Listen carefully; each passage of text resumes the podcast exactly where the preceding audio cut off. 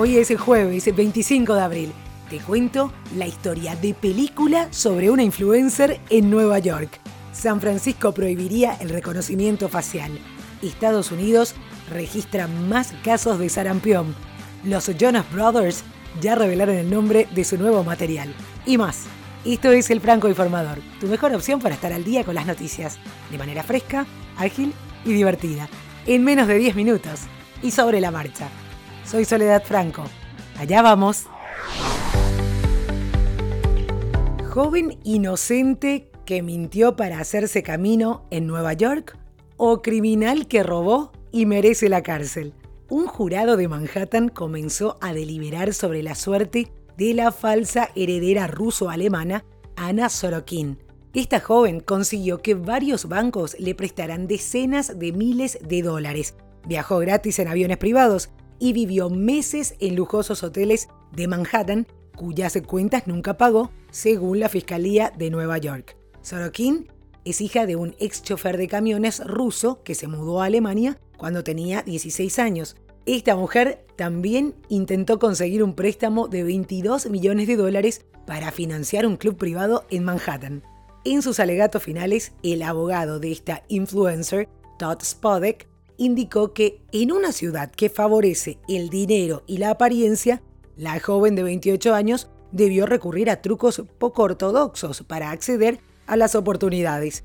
Acusada de 10 delitos que incluyen el robo de 275 mil dólares a través de múltiples fraudes, si es hallada culpable puede ser sentenciada hasta 15 años de prisión. Su ahora ex mejor amiga, la editora de fotos de la revista Vanity Fair, Rachel Williams vendió la historia a Vanity Fair, HBO y a la editorial Simon Schuster. Por eso es una historia de película y seguramente pronto la vamos a ver en TV.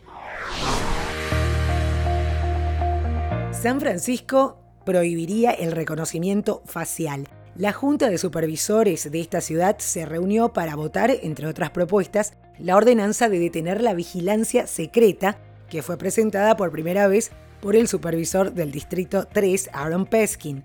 Esta ordenanza busca imponer límites estrictos sobre qué formas de datos biométricos pueden recopilarse en los distintos departamentos de la ciudad, cómo y cuándo se utiliza y establece un apartado de supervisión para garantizar la transparencia pública. El sistema de reconocimiento facial es algo que está siendo utilizado de manera masiva a nivel mundial. De ser así, San Francisco se convertirá en la primera ciudad de los Estados Unidos en prohibir esta tecnología de vigilancia. Y Estados Unidos registra 695 casos de sarampión en 2019. Las autoridades de salud de la ciudad de Nueva York informaron de 61 casos nuevos de sarampión desde finales de la semana pasada. Los casos en Estados Unidos alcanzaron en 2019 su cifra más alta en 25 años, una reaparición que se atribuye en gran medida a la información incorrecta que propició el rechazo de los padres a las vacunas. Aproximadamente tres cuartas partes de los casos de este año en Estados Unidos ocurrieron en el estado de Nueva York. La mayoría corresponde a personas que no estaban vacunadas. Twitter en lucha contra las fake news. Dados los procesos electorales que se van a dar en los próximos meses en diferentes partes del mundo, desde las principales plataformas sociales se están tomando medidas para evitar la difusión de información engañosa que impida el libre ejercicio del derecho al voto. Twitter compartió las medidas adicionales que va a poner en funcionamiento y que se unen a las herramientas y políticas de participación que dispone la plataforma para frenar la información engañosa.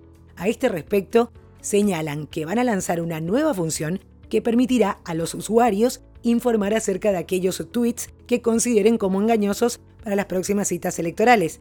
Esta función entra en funcionamiento en India a partir de hoy y en la Unión Europea a partir del 29 de abril con vistas a los próximos comicios en ese continente.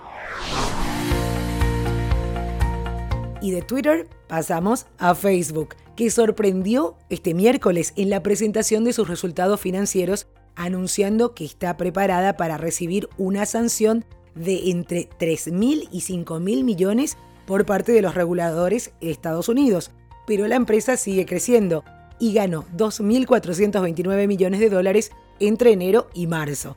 Resulta que la compañía apartó 3.000 millones como provisión ante una posible sanción, ya que los ingresos aumentaron un 26%. Así que Facebook se prepara para ser sancionada, pero de igual manera continúa generando ingresos. Y mientras que Sri Lanka continúa enterrando a sus muertos y los investigadores corren para saber si los perpetradores recibieron ayuda del extranjero, se descubrió que al menos tres de los terroristas suicidas pertenecían a la misma familia, según dijo la policía. El patriarca de esta familia era uno de los comerciantes de especias más exitosos del país. Dos de sus hijos llevaron a cabo ataques el domingo de Pascua pasado, según las autoridades. El grupo que desató los ataques incluye a nueve terroristas suicidas que detonaron explosivos en iglesias, hoteles y en el interior de la casa perteneciente a la familia en cuestión. Dentro de este colectivo están personas bastante bien educadas de antecedentes cómodos, según las autoridades. Uno de los perpetradores estudió en Gran Bretaña y realizó una maestría en Australia, afirmó el ministro de Defensa Junior de Sri Lanka. Y vamos a hablar de Netflix, que parece que en la pelea de los medios de streaming por prevalecer ante los fanáticos, los usuarios seguimos siendo los más beneficiados. Porque Netflix con su producto The Umbrella Academy lidera la lista de las series más vistas y buscadas del mundo, superando a las megaproducciones de Marvel o DC, de acuerdo a Parrot Analytics. Según el estudio, la semana que finalizó el 16 de marzo, The Umbrella Academy no solo fue la serie más vista, sino que la tendencia de búsqueda fue a la alza, puesto que creció 7.3%, o sea que más de 4 millones de usuarios vieron la última semana esta serie.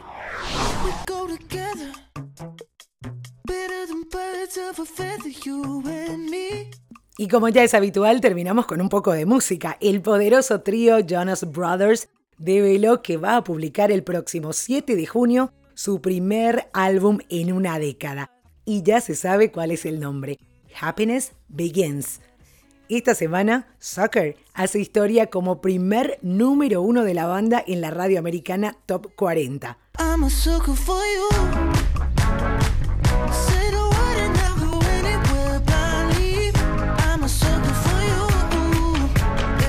Simultáneamente su nuevo single Cool subió al top 20 y sigue en ascenso. El grupo también está trabajando en su nuevo documental. El mes pasado anunciaron su asociación con Amazon Studios, Philly Mac y Federal Films, una división de Republic Records, para lanzar este documental sobre la banda que se estrenará en exclusiva en Amazon Prime Video en más de 200 países. Y esto es todo por hoy, ya estás al día con la información. Te recuerdo que los links de cada una de las noticias en todos los episodios los encontrás en francoinformador.com barra episodios. También podés suscribirte a través de cualquiera de las plataformas de podcast, arroba francoinforma en Twitter, francoinformador en Facebook e Instagram. Y recomendanos, que es la mejor manera de seguir creciendo. Hasta cada momento.